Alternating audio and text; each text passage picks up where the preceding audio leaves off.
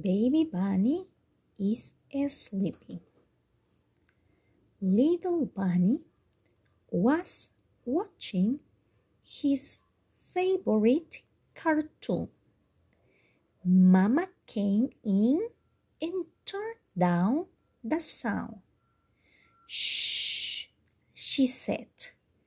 Baby Bunny is sleeping. When the cartoon ended, little Bunny built a castle. Then he huffed and puffed and waved his arm to make a storm that blew down his castle of blocks.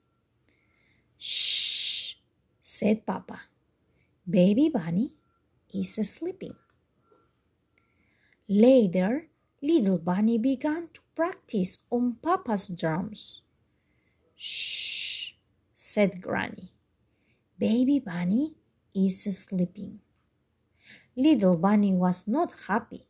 It seemed all anyone cared about was Baby Bunny.